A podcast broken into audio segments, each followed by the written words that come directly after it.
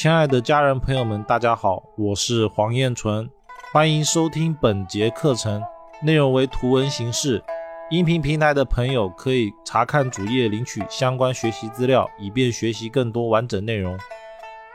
这个章节呢为紫微斗数的总纲，更多的呢是分享我的个人的经验，跟稍微讲述一下我个人的整套框架。而这个框架是武术的框架，就不仅仅只限于紫微斗数，但是呢，是由紫微斗数开始发起。我个人呢，开始接触紫微斗数是二零一零年的时候，那年刚考上了大学，然后家里面就是我我妈刚好有一套三合的紫微，那她的这套三合呢，跟外面的不太一样，它是以一套一千诀为主，就是。有留一本，就各个时代传到那一辈的老师，他把他们经验总结的一千个条文，就我是这样学过来的。然后这个三合呢，它有本命、大运、流年，流年还分太岁跟小限，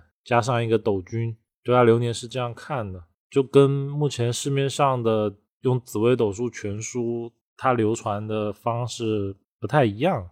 然后在这个里面，他还追加了一套紫微斗数阳宅，就是怎么用紫微斗数来看阳宅风水的办法。而这个不是市面上讲的那个什么田宅宫有什么星，旁边就有什么，就不是这么简单的。紫微呢，它的阳宅更多是考虑立项的问题，就是立项，然后宫位跟星所落在的位置判断吉凶，它更多是这样的用的。再来呢，当时我第一次接触的风水其实是三元乾坤国宝，所以这是我二零一零年开始的时候接触的，一直到二零一四年那年考到了复旦研究生，然后开始研究风水，就不仅仅的只是研究紫薇，应该说就不再只研究家里面那两个东西，包括我外婆有一套六爻，就不再研究这两套，而是又。去学了其他的东西，那当时呢比较迷的是八宅风水，就一个八宅，我就去找了十位老师，就到处去问，就各种去拜访。尤其当时很迷那种用中药去化解某个东西，或者是催旺某个东西，包括还有什么符咒啊等等。除此之外呢，当时也开始接触了择日啊等其他的一些占卜等等，反正当时学的非常的杂。然后为什么会这样呢？是因为二零一二年、一三年的时候，我遇到了三次同八字的人。那同八字的人呢，我发现他的富贵程度，还有结婚年份，包括说那个兄弟姐妹的人数，都都不一样的。那这不就是所有学这种推命术最常见的问题吗？也就是天底下同八字那么多，命运会一样吗？那我通过实践的话，肯定是不一样的。那为什么我们还需要去推命呢？因为其实我后来发现的是，他人生轨迹会雷同，但是富贵层次是不一样。就我确实看过三次同八字的人，他们配偶的身价，包括职位啊，都完全的不一样，就一点关系都没有。比如说公职啊，配一个可能就是普通的工人，这样就这确实是发生的。那二零一四年、一五年的时候。我更多的是去到处的去找寻为什么哎同八字，但是古人还是会批命嘛？那为为什么就有人算得准呢？就撇开那些比较虚假的案例，为什么呢？那我后来才发现，其实八字管先天，那我们的当下生活的状态是后天，那批命要先后天都看。但是这边就会涉及到，如果一个人马上出现在我面前。他在不开口的情况下，我怎么样会知道他当下是好与坏呢？这也是后来为什么就到处去学，包括说学风水啊，就去参考了什么其他的八字门派怎么断的。然后后来还发现真找到了一些窍门，包括说为什么嗯市面上会有一些老师什么开门来人不用问，然后就知道他断什么问题。那。怎么去判断这个后天方法？其实很多，就有的老师可能用的是占卜啊，就当下来的时候先起一局卦嘛，什么奇门遁甲什么都行。然后再配合他的属相，类似这样去判断他当下的情况。那有的人会用面相，有的人可能是参考他的风水啊等等，就是大量的通过这种方法来弥补我们后天的状态，就是当下命理师他不知道后天是什么状态的时候的一个判断依据。所以下次再遇到什么同八字人不同命怎么办的时候，那这时候就知道了嘛，因为八字是先天。所以我还要再考虑一个后天，考虑完后天之后，哎，准确率就高了起来。这也是从二零一四年、二零一五年开始学这些，不再仅限于紫微这个，包括说紫微斗数里面的门派还分成了三合飞星啊什么的。我后来就不再局限了。那学着学着呢，就发现了说这么多的门派理论都不一样，要怎么结合呢？因为真的学进去的人就会有体会哦，就是比如说我已经习惯了用三合，然后刚开始用飞星的时候是有点卡顿的，因为习惯了嘛。就我当时也经历过了这个状态，就是用的不顺手，就包括说呃用八字的人，哎就又用紫微斗数也会很卡嘛，就这些都经历过。那遇到这种问题的时候呢，大部分是只选择一种，所以市面上学紫微斗数的人。大部分一开始就是用紫薇，然后占卜的话会用紫占。学八字的人占卜大部分会用六爻，因为六爻里面取那个生克跟八字里面取用神是比较相似的，就他们因为手法上是类似的，所以他们可以很快的入手，结合起来用。什么我克者为七财，克我者为官鬼什么的，类似这样子。其他呢？还衍生一个像奇门遁甲啊，它就是很多像用风水的人稍微带一下啊，就是我们现实的情况是，大部分人只会专精某一种，就要么批命，要么风水，要么是占卜择日，这些其实都是一个专门的领域。那学风水的很多其实不会算命的，就不会用八字、紫微这种，他可能就会再稍微带奇门遁甲这一类，又或者是有些人呢，他可能。一开始就学的占卜，然后就会学什么梅花易数啊、六壬啊、大六壬或者小六壬、金口诀这些，那其实都可以。然后呢，我个人呢，就是在二零一四年那时候考上研究生嘛，然后当时时间也多了，加上看的也多了之后，就不在于仅限于紫薇，而是什么都看。那这时候对我的影响还是挺大的。我后来发现的是，我们人自己框住了自己。那这个框架呢，一被打开之后，整个思维就扩散了。包括说后来，甚至可以什么都不要看，然后就用个阴阳，就用外应段，发现哎还很准，甚至连比紫薇都还准。我们其实被了很多东西给框住了，比如说学紫薇的，就会被十八颗星，甚至一百多颗星给框住了；学八字的就被五行、食神给框住了；学六爻的。就会被那个卦给框住了，被神煞框住了，就断事情老要先去看那个印那个事，就被框住了，框住了，断的事情就起不来了。所以呢，讲了这么多，是我后面终于感觉到这些东西要怎么样的融合起来啊。那要融合呢，一定是他们要有同根同源才可以，不然的话断起来就很突兀嘛。所以我就发现了神煞。紫微斗数的神煞呢，跟八字的神煞其实是一样的。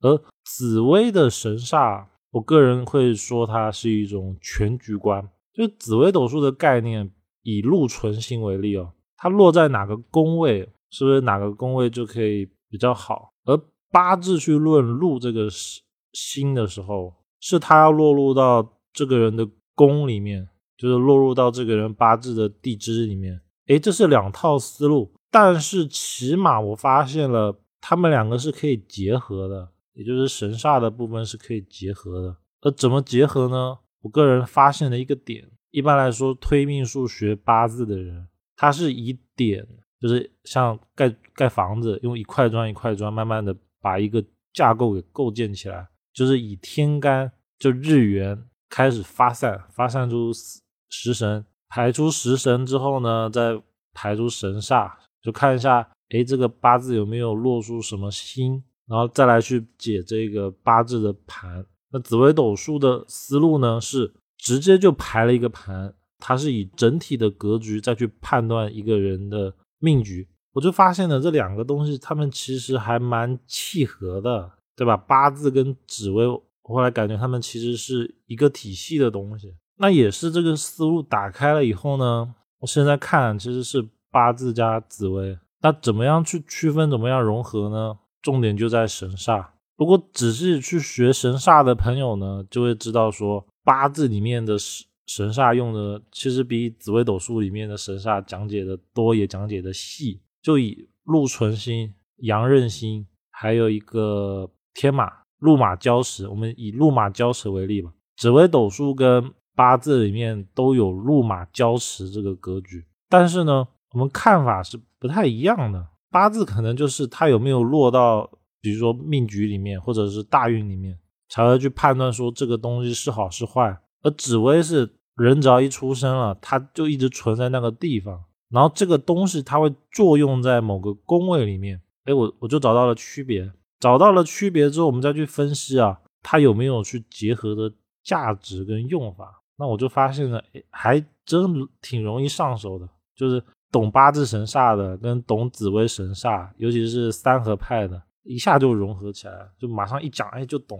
就懂那个道理了，完全无缝接轨，因为他们师出同源嘛，而且他们安心的口诀都是一模一样，只是说他们用法不太一样。然后在看这些神煞的时候呢，我就到到处去看嘛，包括在网络上面去翻那种帖子啊。文章就发现了，学八字的人，很多人在抨击八字的神煞，包括说有人会举例什么什么某某古人在书里面专门讲神煞没有用，而且这个古书还挺有名的，说什么神煞无用论。紫薇也一样，紫薇里面学飞星的就直接把斗数里面的神煞给否认了，这是为什么会这样呢？我后来发现问题点在出发点不一样。就是八字在考虑神煞，它一定要落入到他的命命局里面，他才会应凶嘛。那这时候问题来了，八字学神煞的人，他很难去想到一件事，就是说这个神煞是通过我八字带出来的，但是它是影响到我旁边的人，而不是发生在我个人身上。哎，发现了这个点之后，我就发现为什么有些学八字的人会说神煞不对，那是因为。八字的神煞，它有时候作用的是我旁边的人。然后，如果学八字的人也学过紫微斗数的三合三合派里面，他就会发现，假设以禄存星为准啊，禄存星呢在夫妻宫或者是在其他六亲的宫位，比如在仆役宫，它可能发生的事情是在配偶身上，这个是很关键的。包括说在兄弟宫，它可能好是好在别的宫位上。然后这个思路一打开啊。其实学八字的人也可以来去研究一下紫薇，就研究一个神煞，那他其实整个对神煞的概念、对解盘的思路就开阔了。然后很多朋友可能会怕说，我我学两套被乱掉。这个只要有一个好的老师，系统的把每个关键点、核心拆解开，对一步一步的讲它结构的问题，就哪边神是神煞对什么，八字怎么分析，紫薇怎么分析，他们。怎么可能融合在一起？把这个想明白，就是就是有老师带出来，就讲一下就通了，真的是一讲就通。这个就是所谓的窍门。所以呢，学紫微斗数三合的朋友，我也会推荐他学一下八字。然后刚开始啊，就先朝神煞这个地方来论。然后可能有些人会说，神煞没什么用，就一个人的富贵什么的，神煞断不出来。然后我这边讲，确实。神煞没办法一定把一个人什么大富大贵啊、出皇帝命什么这种断出来，他没办法。但是他能够断我们日常生活的那些事情，比如说禄马交时，禄就是加薪，天马就是升职，升职加薪这种相，难道对我们生活上没有作用吗？很重要的，对吧？又比如红鸾天喜，主婚事，主正缘，主姻缘，就是这些神煞通过了我们。多年的去验证论证，我们就发现了它跟我们生活上的事情息息相关。又或者是像阳刃容易出伤灾，但是它被治的时候，就治阳刃的时候，它反而主事业会往前冲。又比如像十二降前十二神里面的上门跟病符同时占的时候，人到了那一年会出大病灾。这时候我们是不是就会发现十二神煞还挺好用的？然后这个思维我我们一打开之后，我就发现了神煞它其实是武术的一种桥梁。为什么这样讲呢？在择日上面、风水上面、占卜上面都会用到神煞。关键的是安心的安心法则都是一模一样。他可能说神煞的名字叫的不太一样，像八字里面请阳叫阳刃，然后陀螺叫阴刃，十二将天什么都不太一样，就只是叫法不太一样，但是里面的吉凶是一样的。像贵人天乙贵人就是紫微斗数里面天魁的神煞嘛，那神煞安法都一样，是不是就可以说明其实哦，这套神煞的理论我用在批命也可以，择日也可以。占卜也可以，风水也可以。哎，这也是我研究了多年以后，我发现了要学就要学这种，就我学一套，然后把他们每个关系都搞明白了，然后我每次就用这个，这样的话用的顺手，就是我既每个环节都考虑到了，八字啊、择日啊、风水占卜都考虑到了，然后还不用把每个类别都从头到尾的学一遍，这个点我是觉得非常好的。就比如说占卜。大六壬六爻里面用的神就是降乾十二神煞，它跟紫微斗数里面的降乾十二神煞是一样的。然后风水书可以查一下，叫《都天滚盘珠》这本书呢，当时我翻到的时候，我是很惊讶的，就诶，怎么降乾十二神煞有专门的风水书籍在写的？它呢，主要就是用在阳宅里面修造使用，而不止修造。包括说择日里面也用到了降乾十二神，什么红鸾天喜啊、太阳呃、请阳禄存都在用。比如说像三元阳宫风水里面就有一套叫阳刃禄堂水法，它就是用请阳禄存的这种原理，就它安心的口诀啊是一模一样的。它就用这套原理来看来去水的关系，然后来催财催官。这时候听到这边，大家是不是觉得哎好像？有点感觉了。再来，又比如天星风水、红鸾天喜，他们是拿来吹桃花、吹丁用的。那安心法里面，紫微斗数红鸾天喜安心法是一模一样的。这个我就觉得还挺好的。这个啊，是我以前学的那套三合。我二零一零年开始学的时候，当时就教过禄存的位置啊，不能在厕所。如果紫微斗数命盘的禄存的位置在。家里面厕所同一个位置，它的话呢就不存钱，因为禄存叫资源嘛，这资源就会容易流失掉。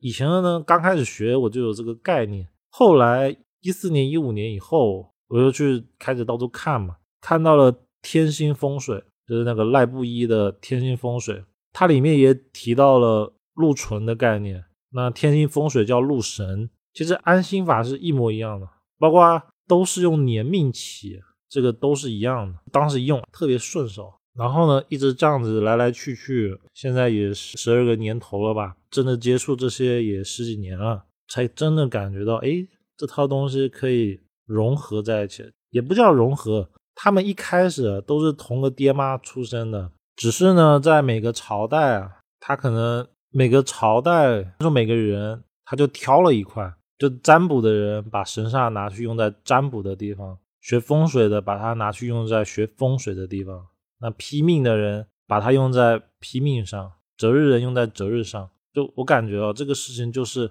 每个人都发现了它的用法，但是大家又不太一样。就我们一开始学只是学了它一个小地方，这其实是比较片面的。那把它融汇起来呢，其实我感觉就会非常的好。所以我录的课程的体系哦，其实紫微斗数、风水。八字也好，都是有的，而且他们是融合在一起的，就是它是一个有架构的形式。那么主要呢，结构的部分，我以紫微斗数的十二宫为主框架，然后紫微斗数十二宫是身体，但是里面的五脏六腑是八字，就是我们出生年月日的八个天干地支。我后来发现，不要去考虑那种旺衰、喜用神，就不要考虑那个。更多的是考虑结构，还有阴阳平衡的关系。内容为图文形式。想要系统学习的朋友，可以关注微信公众号“燕纯易学”，领取图文内容。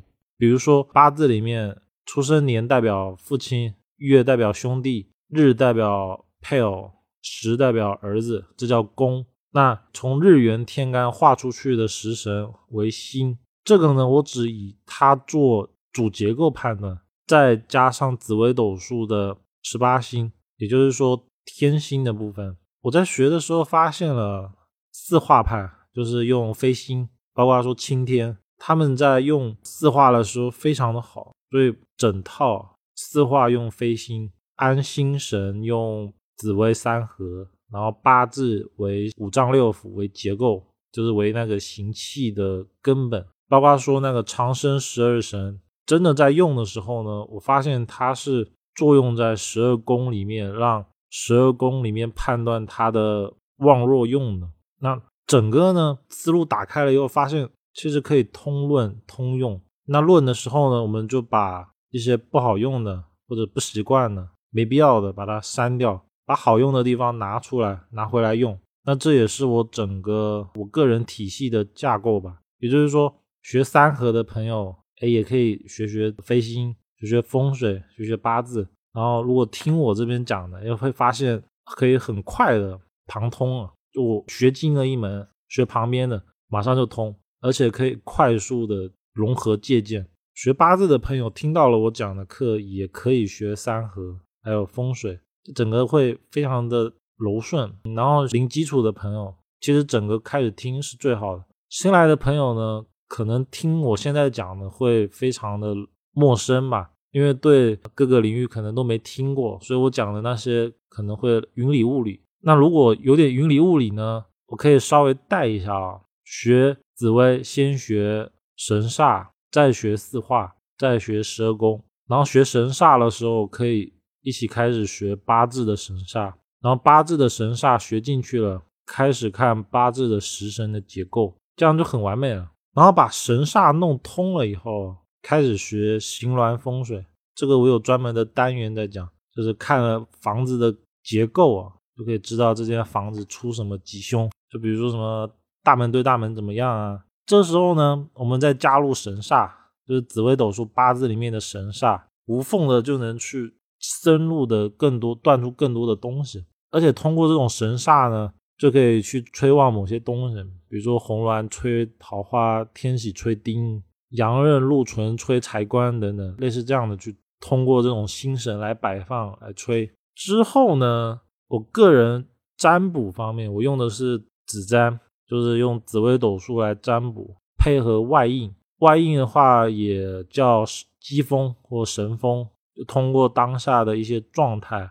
然后来断事情，我发现比较顺手。然后这个外应呢，我是加入了神煞，就神煞的概念进去，我发现这样效果更好。就我个人顺手，因为我发现大六壬六爻它也有神煞，那它神煞判断的依据呢，就是看它有没有引动嘛。那同个道理，我为什么不考虑直接把神煞放到当下外应的地方？那可能很多人会听不懂我在说什么。就我有专门的章节在讲紫微斗数占卜，还有外应占卜的时候，就有系统的讲怎么看。那整套啊，其实就通了。这也可以回归到我一开始说的，天底下同八字人这么多，我们怎么办？就他当下来了，他不开口，我要怎么样先知道他一些信息？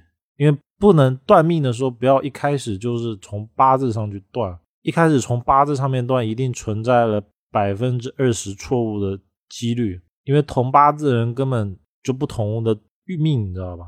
这是实际的情况是这样，然后也是加入了神煞的概念哦。神煞就把本命就八字带的、风水上的，还有当下占卜三者融合，它就给盘活了，就他们他们之间沟通的桥梁。那联系这些桥梁的呢，是天干跟地支，这个就很重要。嗯，讲了这么多，我感觉应该很多人应该说，尤其新手可能会乱乱的。这个没关系，你就按照我刚开始说的，慢慢一步一步来。时间长了就会明白为什么我会这样的讲。尤其是当学八字或紫微的人碰到了同八字的时候，这应该是学这种东西的第一个迷茫点。然后第二个迷茫点是为什么神煞时准时不准？就怎么今天断对，下一次断不对？然后第三个迷茫点是这么多的门派啊，八字也好，紫微也好，风水也好，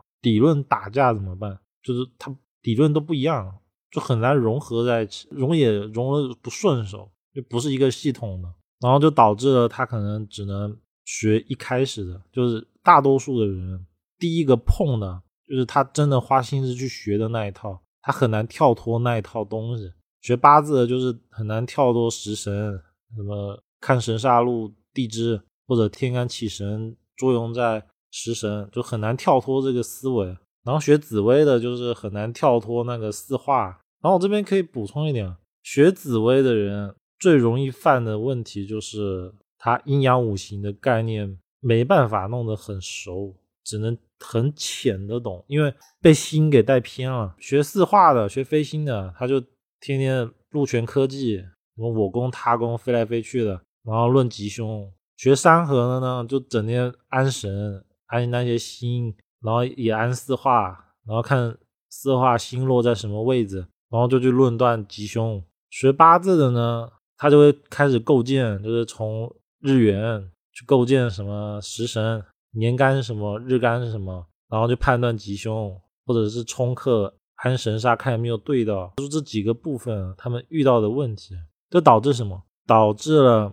学八字的，他格局观不够，就他考虑的都是以个人为单位，他最多呢通过宫，就是年命为父亲这样去断呃六亲关系，然后或者是通过星神生活者为父母，用这样来断父母六亲关系，但是整个结构它没有十二宫的概念，没有一个太极原图的概念，然后紫微斗数它没有五行阴阳。构建一个东西的概念，就是像八字那样分析说这个人是怎么架构起来的。紫微斗数没有，因为紫微斗数学的人都是用电脑排盘，用电脑排盘的结果呢，就是一学，哎，我就看哪个星在哪个位置，那就会了。然后发现断了也是挺准，就根本不用去学排盘。所以学紫微人没有建构的概念，那将会导致什么呢？紫微斗数跟八字哦，都是易学难精。但是我发现学八字的人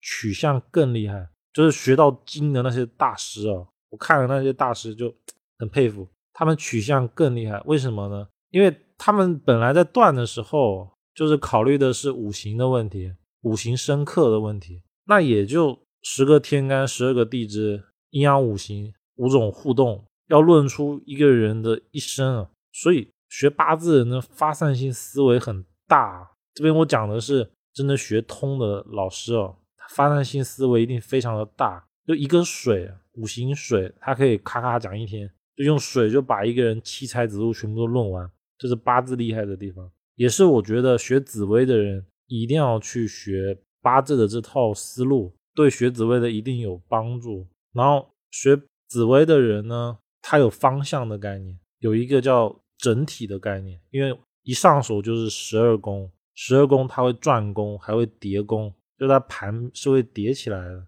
而且它有方向。就我们考虑东西不再是简简单单的阴阳五行，考虑的是方位、空间感，一个立体感。所以学紫微斗数人在断事情上，他会考虑的很全面，但是呢，往往会被那些星给束缚。就比如说紫微星在命宫，他看事情就只会是紫微星在命宫，或者是什么，假如说甲连贞化禄。那就是连贞化禄星在命宫，就直接锁死了。虽然说我整体关了，但是难突破。就只要不跳出星，他就突破不了。所以学八字的人应该要去考虑的是紫微这种全局观。就我论命的时候啊，不是只代表了一件事，不是说我神煞也好，食神也好，落在了出生时，就代表了他会对小孩不好。当当然说我们论断的时候会准。但是它只是一个方面，也不是说我生的就一定是子女，就不是这样。就学过紫微斗数十二宫的朋友就会发现，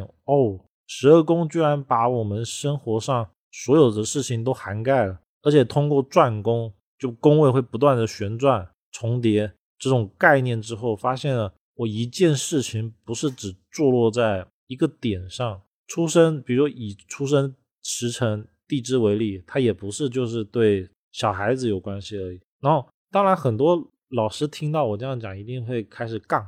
他说啊，不是啊，八字还是也可以很活用的，就什么十支也可以断是我啊，或者丈母娘，类似这样。但是我这边不是要杠，我只是就事论事的把我个人的观点，就是我个人确实发现的这个现象讲出来。讲出来的目的呢，其实是希望大家可以少走点弯路，包括说零基础的人，现在哪怕听的是懵的，但是以这个路子啊，就是我已经把雷哦，起码踩了一半了，起码就这样学，一是不乱，二是也不至于到说什么都学，然后什么都乱七八糟的参考进去，然后最后发现。呃，学了十种，就假如说什么八字奇门遁甲，学了十种，然后发现后来只用一种，就起码学我这种路子，他还不至于到这样，而且基本上可以包办生活上的大概所有事情吧。然后这边呢，我再稍微带一下我对紫微斗数的理解跟我的体系吧。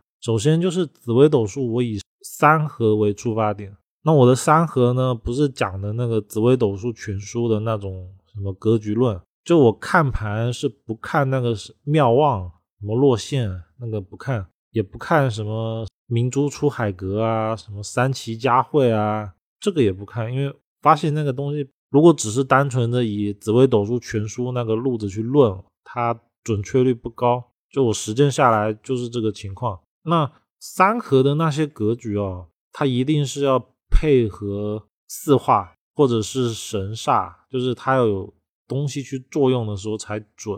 然后单纯的去看本命盘，确实不像书上写的那样。比如说那个贪狼在子，什么泛水桃花，那那我也确实看了很多贪狼在子，然后哪怕什么夫妻宫很乱啊，或者会红鸾，确实人家就没有桃花嘛。这种我也看过。那为什么呢？这些其实都要去思考跟考虑为什么。然后我的三合呢，里面的神煞我非常的重。什么叫重呢？就是在学的时候要去把一些神煞背起来。比如说甲的禄存在寅位，红鸾呢从卯宫起子，逆属至该年，类似这样子。或者像天孤天虚从五宫起，一边顺一边逆，顺到那一年。降前十二神以太岁宫起降星，或者叫岁运。我的三合会去记这些，而且很重要。就一开始我在学的时候，当时就教的要这样学，就当时还没什么概念。但是后来发现背下来确实挺管用的，这是很多学紫微三合入门的人没去背的东西。这些背下来啊，以后再去用风水占卜八字也好，就特别顺手。夹夹鸡属猴香，类似这样的，那一下子就知道说哦，那边是贵人位，或者是什么什么什么。或者是当下流煞在哪，空亡在哪等等，就会很方便。然后再来是飞星，飞星呢，我后来也找了很多的老师跟资料去学习啊。那看来看去呢，我发现青天的紫薇确实好用，所以整个体系呢，我加入了青天的紫微斗数的整套体系，就以莱茵宫为枢纽去论断四化的陆玄科技的各种飞化关系。因为发现很好用，就确实好用。这也是为什么我认为啊，紫微斗数的一开始，它应该是就那十八颗星，应该确实一开始就十八颗星。而后来的三合派呢，应该是有某一位八字的大师，他又学到了紫微斗数这种飞星的盘式结构的时候，然后他把它融合了。这个大师当时融合的这个人，他在风水上跟择日上的造诣应该也很高。因为他当时应该是一个全能型的大家，然后他就把整个体系给融合了。我个人学到现在，我我的体会是这样，而也是这种思路哦，才把整个东西盘活了。然后紫微斗数全书这种思路有了，就是心神它是分开的，它在八字的用法，在占卜的用法去借鉴回紫微斗数。这边我再说一次啊，可能没讲清楚，就是三合学着学着，我发现。要再去学八字的神煞，就是八字怎么看神煞的，还有像六爻、六壬，他们怎么用神煞的。学完了以后，还有包括说风水，风水怎么用神煞。学完以后，再反推回紫微斗数里面，才会明白说为什么紫微斗数要有十二宫的概念。有十二宫就有了方向，有了方向呢，就有了风水。也就是说，风水上用神煞的概念放在紫微上是可以，八字上再用神煞的概念放在紫微上也可以。而紫微斗数呢，只有飞星才是紫微斗数的原貌，就原貌应该是这样。那学的青天飞星的朋友呢，如果说只想要拼命，然后最多加个子瞻，如果只想要这样的朋友的话，就可以学。飞星的部分就好。那这个章节呢，我也有系统的讲一个单元，就是有一个专门的课程是在讲飞星的。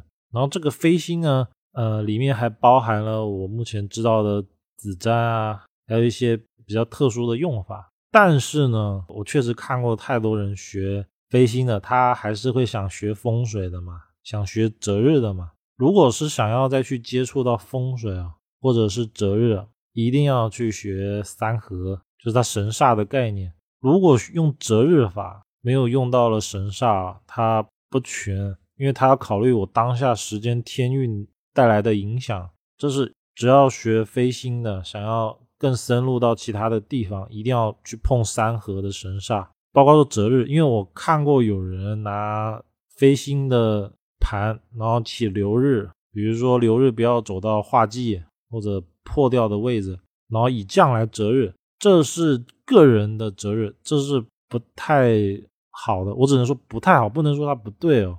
因为择日一定要考虑天运对我人的影响，只单纯的用飞星的四化去择日，它只考虑了八字，它没考虑天运，这是不太对的。然后我也看到用呃飞星，包括三合，它就直接什么像紫薇里面有化忌，然后假设它落破了。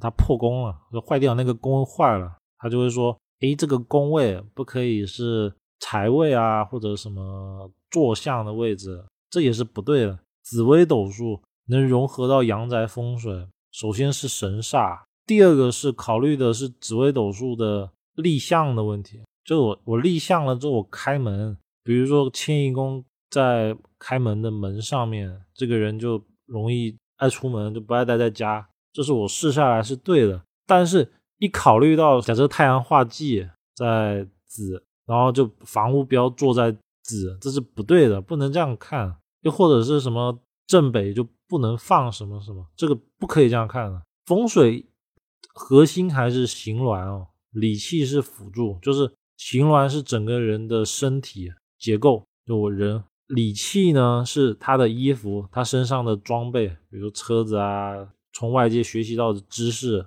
旁边帮助的贵人，这是理气。所以，我人的本身的骨架它不能乱，那这个一定要注意。然后学三合的朋友，其实我会也会推荐去学飞星，就是天干用飞星，地支用三合，三合里面的神煞，这样整个就完美了。因为像天地都有有去参考到嘛，而且确实飞星里面用来阴宫，然后生年事化去考虑的事情。为起手式，就是我论命的时候，我第一个出发点是用飞星的来阴宫，我用下来特别的好，就特别顺手。所以起手式我推荐用飞星，然后再去看它八字的结构，就是这个子平八字哦，它结构是什么，食神啊什么是什么，还有它的地支的结构，天干跟地支之间作用的关系。之后第三个再去考虑我神煞坐落的关系，神煞坐落的关系呢？要考虑的是八字的那种神煞论法跟紫微的神煞论法，然后把它们相结合，因为它们起心的是一样的，它们是可以很好的去融合。应该说它们本来就是一样的，只是八字用了方法 A 来论这个神煞，紫微用了方法 B，然后其实两个要合在一起才是一个原貌。所以这是我我个人学八字的一个一套系统的方式吧。第三个紫薇阳宅呢，刚才也稍微带了一点，主要看的就是我刚才讲的那些。第四个呢是紫微斗数的姓名学，就是用紫微斗数来取名字，这个是可以做到。姓名学呢，如果学过的朋友就会知道，它分成了笔画跟字形。字形呢更像是测字，或者是看那个五行的喜用，这是起名考虑的第一个点。第二个点是考虑数字。那紫微姓名学呢？它其实是考虑到了数字对命局的作用。而且我目前用的这套紫微的姓名学，它的理论啊，可以理论基于紫微星盘，但是我不看盘，只看比如手机号码，就用这套数字断，发现会准。然后也是用这种思路来建构了紫微姓名学。其实呢，思路大体就是以先天卦数为例，然后来取数。比如说，可能数字一就是对财宫好，类似这样的。以天以先天数为例，然后会对自己的某个宫位好。这是以八字为例。当学了紫微的姓名学这套测数字的方法以后，我不要看紫微斗数的命盘，不用用八字，就是出生时间排盘，一样能看数字号码。就包括手机啊、房屋，以这种理论，以先天卦数的理论，然后它会有别于目前坊间的那套大流年归藏法，就那套什么数字能量学，比如说什么什么五鬼啊、天一这套。当然，这套东西其实也挺准的，就两套可以合参嘛。再来第三个是占卜，占卜呢又叫外应，应该说占卜有三种形式。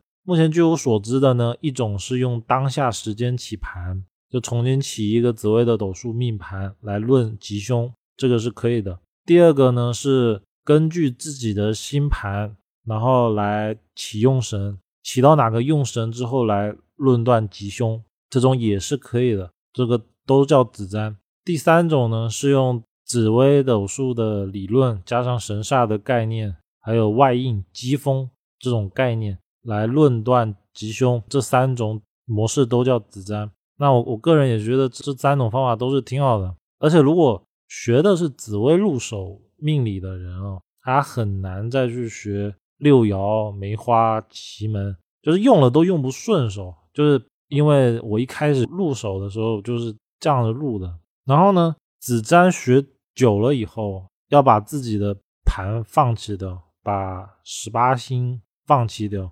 就不要再去依托那些盘式的结构，而是以什么所有的象都可以起卦，这才是学到后面该有的状态。这也是为什么古人说占卜《易经》占卜善意者不占。这个不占不是不去预测，而是我不需要再去起那种八卦，什么六爻，什么六十四卦，我不用了，就万物皆可成卦。这也是所有学占卜的人。他最后的状态，占卜学得好的人，断事不要再起卦了。学六爻的、学梅花的，都是一个状态，他会以万物来起卦。那指占也是一样的。所以到现在的状态啊，我更多的是就不要再去靠那些星神了，就直接以万物起卦。那从这个点呢，又延伸到了现在流行的图占，就比如说看微信的头像来论断吉凶，然后。以我的课程为例的话，里面是有包含怎么用紫微斗数的理论，然后来论断头上的吉凶，准确率还是很高的。就早期的时候，我也论断了很多案例，然后也有放到呃我的网上，就是个人的博客啊什么的平台上。以上五个呢，就是我个人的总结的整套东西。就如果说学紫微斗数能学到什么，大体就这么多了。然后还有一套择日学，但是呢，呃，老实讲，只用紫微斗数的那些神煞，或者是以四化来看择日，我问了很多老师，包括说个人的理解，还有实际用下来，我只能说站不住脚，就不能这样看。他还是要用传统的择日，就是一是考虑当下天运的神煞跟个人八字的关系有没有作用到，这样才是最好的，因为。确实哦，用占卜形式，就比如说用奇门择日，用什么六爻，用指占择日，用个人的八字择日，它有百分之二十的概率会出错。又或者是以个人八字择日哦，问题在它只考虑了自己，但是大部分择日都是很多人要参与的事情，这不能只以个人来择日。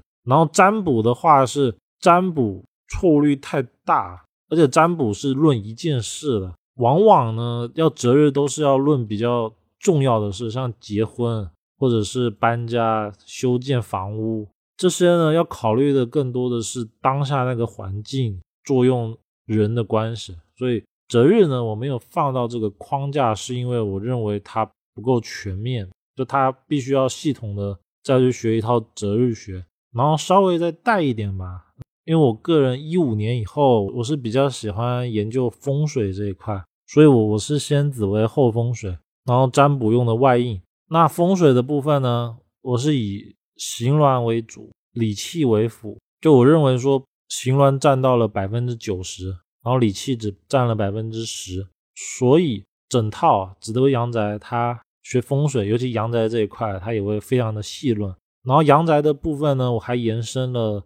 八卦的归藏法，就是我们常听到的那个八宅的大游年，什么五鬼天星绝命，这个呢我也是比较常用的，因为我确实发现了它很好用，而且很多古书上都明确写怎么用，而且准确度也确实有。比如说五鬼五鬼宅先生两个儿子，就光这一条，就我我房子一看到是五鬼宅，直接断他生儿子。我目前看下来基本上都对啊，所以。阳宅哦，直断子女是很准的，因为像紫微斗数的星盘里面，田宅宫的对宫一定是子女宫嘛，所以呢，我我其实还比较喜欢，就是呃，学完紫微之后再去学风水，风水再学一个归藏法，就大游年。学了归藏法之后，就会知道说大游年跟辅星水法其实同源一流，就是他们其实是同一个方法演化出来。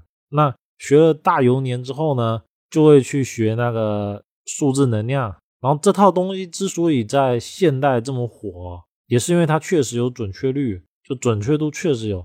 所以从这一块又衍生到了数字断数字。然后阳宅的部分呢，还要再加一个悬空，就是三元九运九星跟阳宅作用的关系。阴宅的话，还要再去学更多更多。反正总结大概就是这样。这也是为什么都说学一门学精了之后，你就开始其他的都触类旁通的主要原因吧。稍微补充一下哦，整个课程呢内容一定是完整的，就是我讲的这些都会有。比如说紫薇就是一百零八颗星，十八颗主星四化，还有各种格局啊，包括说怎么看财运、事业、感情等等都是有的。但是呢，因为某些原因，它可能部分内容会被下架，所以一定要记得哦。如果找不到内容或觉得有缺失的时候，可以搜索“燕纯易学”，就我的名字加上易经的易，学习的学，找到最终版。以那个绿色的人就是公什么号，那个平台是最全的。搜索“燕纯易学”，全网统一名称。还有这些内容都是有图文形式的，就我所有录的课，风水也好，紫微斗数也好，都是有一个 PPT，所以是有图文形式的。音频的朋友呢，可以领取图片的部分，因为有些东西我会在上面做介绍。听众朋友们，大家好，课程内容较多，建议从第一节课课程总纲开始学习。常听课程的朋友会发现部分内容有所缺漏，这是因为某些原因被下架了。想要系统学习的朋友，可以关注公众号“燕纯易学”，搜索“燕纯易学”，查找不迷路。